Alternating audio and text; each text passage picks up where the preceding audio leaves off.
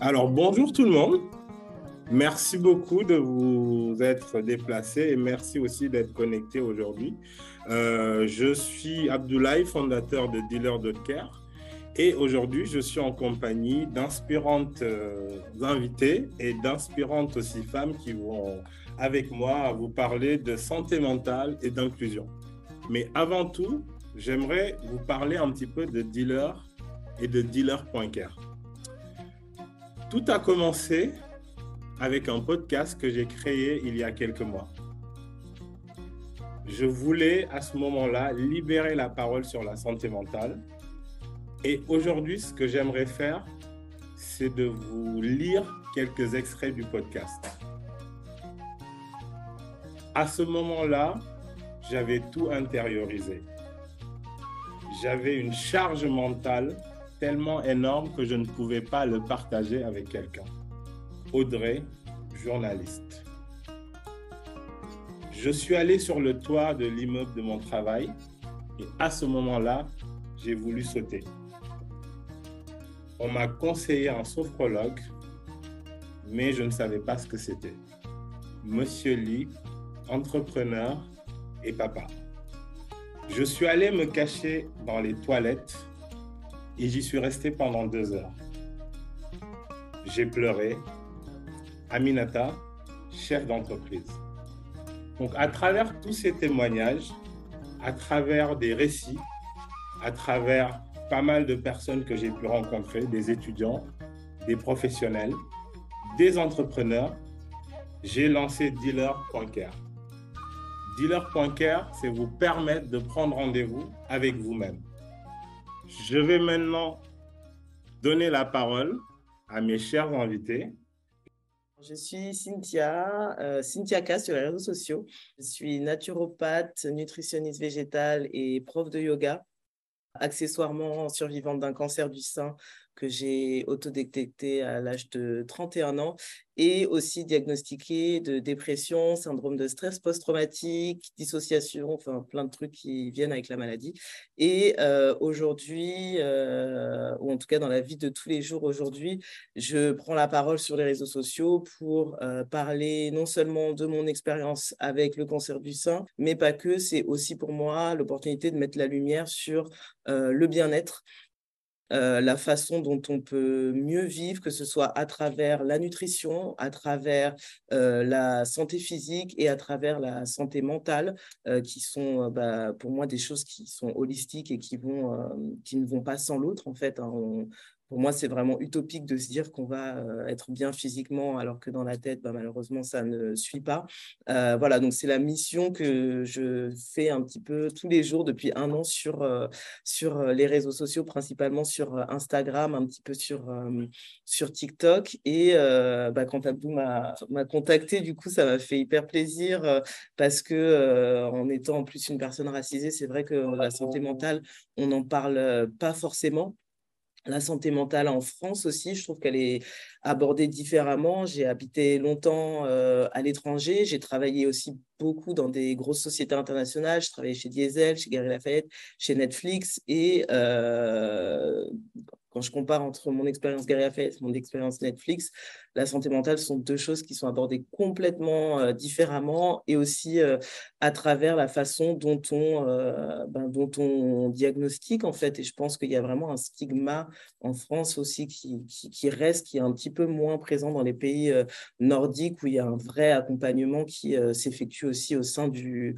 au sein du travail et où on en parle plus dans les, dans les familles. Donc c'est en tout cas, je finis ma petite présentation, mais je pense que des, podcasts et des applications comme ça, on en a euh, besoin juste pour, euh, pour un peu briser, euh, en tout cas, pas se faire un premier pas, passer le cap et intégrer, on va dire, la santé mentale de façon plus holistique dans son approche de vie de tous les jours et que ce soit pas prendre un rendez-vous une fois de temps en temps quand tout va mal, mais même faire des petits rendez-vous de, de comme quand on va remettre de l'huile dans la voiture, bah, je fais un petit rendez-vous avec euh, mon psy ou sur Non, mais c'est ça en fait, la santé mentale. C'est, euh, c'est pas que quand ça va mal, c'est aussi quand, euh, quand, quand ça va en fait. Et après, quand on arrive à se rendre compte des, des, des patterns, des, des, habitudes qu'on a qui nous font ne pas aller bien, bah, quand on commence à se rendre compte qu'on va vers ce, chemin encore là, je pense qu'on a commencé déjà à faire du progrès.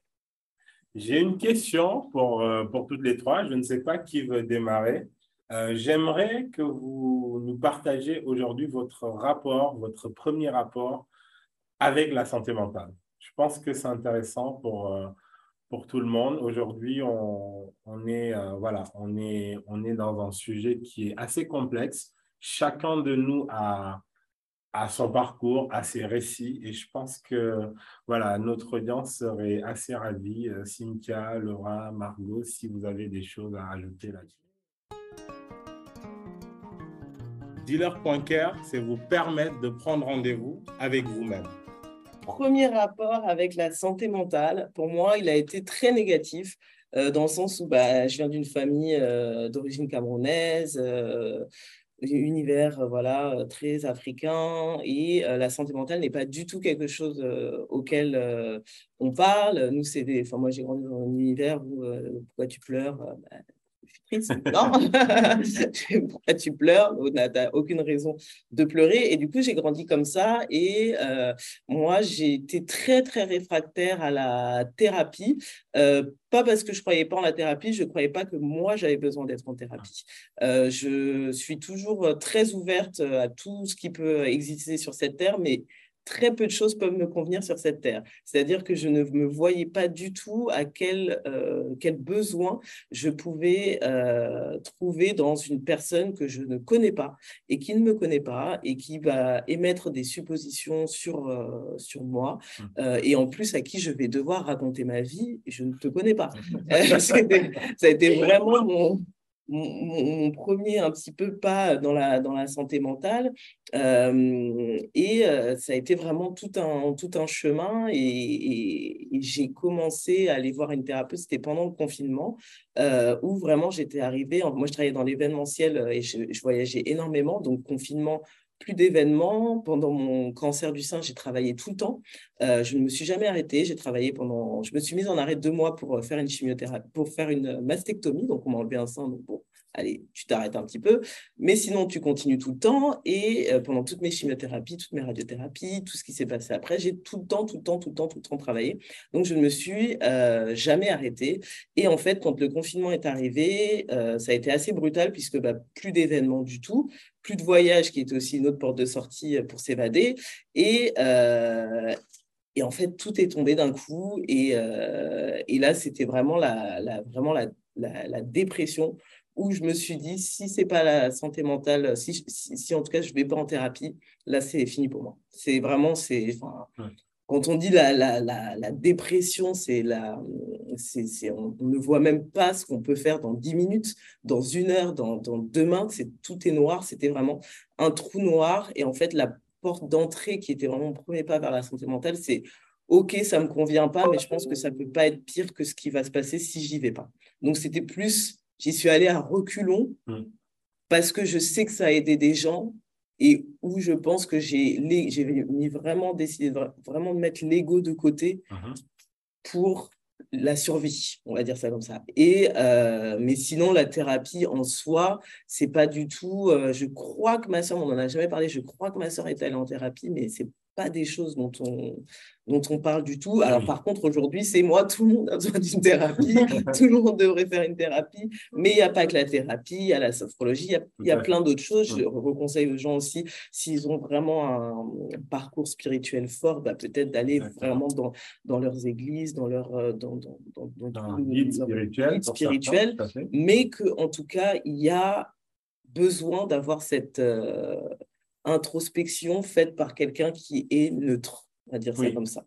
Pour, euh, voilà. Mais euh, ouais, c'est pas un pas. Euh, ouais, c'est difficile de commencer, en tout cas, de, de, de se dire j'ai besoin d'aide, de, d'avoir cette, cette, cette action de, d'aller chercher de l'aide de quelqu'un euh, qui connaît, qu'on ne connaît pas, et aussi parce qu'on euh, on n'a pas beaucoup de représentation, malheureusement, dans, dans la psychologie, dans la thérapie, dans tout ce que vous voulez, de personnes racisées. Et moi, vraiment parler à une personne blanche de problèmes que j'ai eu dans mon enfance noire, enfin, c'était vraiment... et en fait, c'est, c'est au-delà de ça Merci Cynthia, je pense que c'est assez clair. Et puis, euh, oui, je pense qu'il y a quelque chose qui est hyper intéressant dans ce que tu dis, c'est-à-dire le rapport d'aller vers l'autre, qui est toujours très difficile. Euh, cette peur, voilà, dont je parlais, cette peur qu'on m'a souvent communiquée d'être jugé, mmh. euh, cette peur de ne pas être compris, cette peur de se livrer à quelqu'un. Et de temps en temps, ça fait du bien d'avoir au moins quelqu'un avec qui parler pas forcément une thérapeute, hein, pas forcément une professionnelle ou un professionnel au début, mais c'est déjà intéressant, même dans son petit cercle, de se dire, OK, j'ai cette personne-là, je peux éventuellement me livrer à elle et je serai compris. Je pense que ça peut être déjà un bon début. Dealer.care, c'est vous permettre de prendre rendez-vous avec vous-même merci. Il y a beaucoup de choses qui, sortent. Euh, voilà, beaucoup de mots, euh, beaucoup de mots à M-A-U-X, M-O-U-T-S. Et ça permet encore une fois de libérer cette parole. Euh, il y a aussi beaucoup de choses qui rejoignent déjà la thématique aujourd'hui qui est l'inclusion et la santé mentale. Et moi, ma réflexion depuis le début, depuis que j'ai créé Dealer, depuis même le podcast, j'ai toujours voulu en tout cas permettre à un bon nombre de pouvoir se retrouver dans ce que je fais, de pouvoir se retrouver aussi dans cette démarche de pouvoir prendre rendez-vous avec soi-même, de pouvoir trouver des personnes qui puissent les accompagner dans leur bien-être, de pouvoir euh, les élever dans leur bien-être ou même de pouvoir les guérir voilà, de mots euh, d'enfance, de mots de famille ou autres. Et aujourd'hui, je, je suis toujours dans cette quête de m'interroger et je me pose la question, Selon vous, voilà, des initiatives comme Dealer, une proposition de valeur comme Dealer, mais qu'est-ce qu'on peut faire en plus pour rendre cette santé mentale encore plus inclusive? Voilà, on a la France aujourd'hui, mais on a tout le marché francophone, par exemple. Dealer est vraiment sur un marché francophone aujourd'hui. On a tendance à oublier que le francophone et la France, c'est la France est un petit bout de ce voilà de ce marché-là. Voilà, mais votre avis m'intéresse sur comment on peut aller vers vraiment cette démarche d'encore plus euh, mettre en place des dispositifs pour rendre vraiment euh, et convaincre avec cette promesse de rendre cette santé mentale accessible à un bon nombre. Moi, je dirais par rapport à, l'inclusion et à la, réalité financière, euh, c'est vrai que c'est je vais pas mentir, c'est une question d'argent. On parlait du premier pas tout à l'heure dans la santé mentale. Au-delà du fait que euh, j'ai mis un peu de temps, mon premier pas s'est aussi fait dans un pays euh, nordique, où c'était en Hollande. Et en Hollande, le système est complètement différent. Il n'y a pas de sécurité sociale. C'est un système, on va dire, je vais dire que c'est similaire à une mutuelle, où en fait, on va payer euh, par an ou tous les mois. En revanche, tout est couvert. Donc moi, j'avais la mutuelle plus, plus, premium, plus, plus. Tout était couvert. Donc par an, j'en étais à à peu près 2300 euros par an pour la mutuelle. Par contre, à 2300 euros, tu as la Rolls-Royce de tout. Et la Rolls-Royce de tout, c'est la Rolls-Royce de la santé mentale. Et la Rolls-Royce de la santé mentale, la façon dont ils, font euh, tout ce qui est à travers la santé mentale en, Hollande quand on a cette Rolls-Royce. Et encore, je crois que même, moi, j'avais pris la Rolls-Royce parce que j'avais ce problème de cancer du sein et que du coup, j'avais besoin de faire des allers-retours, des opérations, mais qui fait partie du package basique. La santé mhm. mentale fait partie du package basique. D'accord. Et quand on a ce package-là, euh, quoi qu'il arrive, on est remboursé à 100%. Donc, on paye son premium sur l'année, mais on est remboursé à 100%. Et la façon dont la santé mentale est appréhendée, et je pense que c'était exactement ce dont j'avais besoin pour quelqu'un comme moi qui vient d'un milieu où on ne croit pas en la santé mentale, où on ne parle pas de santé mentale dans la famille, entre les amis, c'est qu'on pose un diagnostic avant même d'avoir commencé ces thérapies. Mmh. C'est-à-dire que la façon dont c'est fait, c'est qu'on va voir, euh, on, va parler avec euh, un psychothérapeute mmh. euh, qui va ensuite nous emmener parler avec une deuxième personne qui va faire notre analyse. Ensuite, on a un questionnaire qui est environ de 700 questions. On a un mois pour le remplir.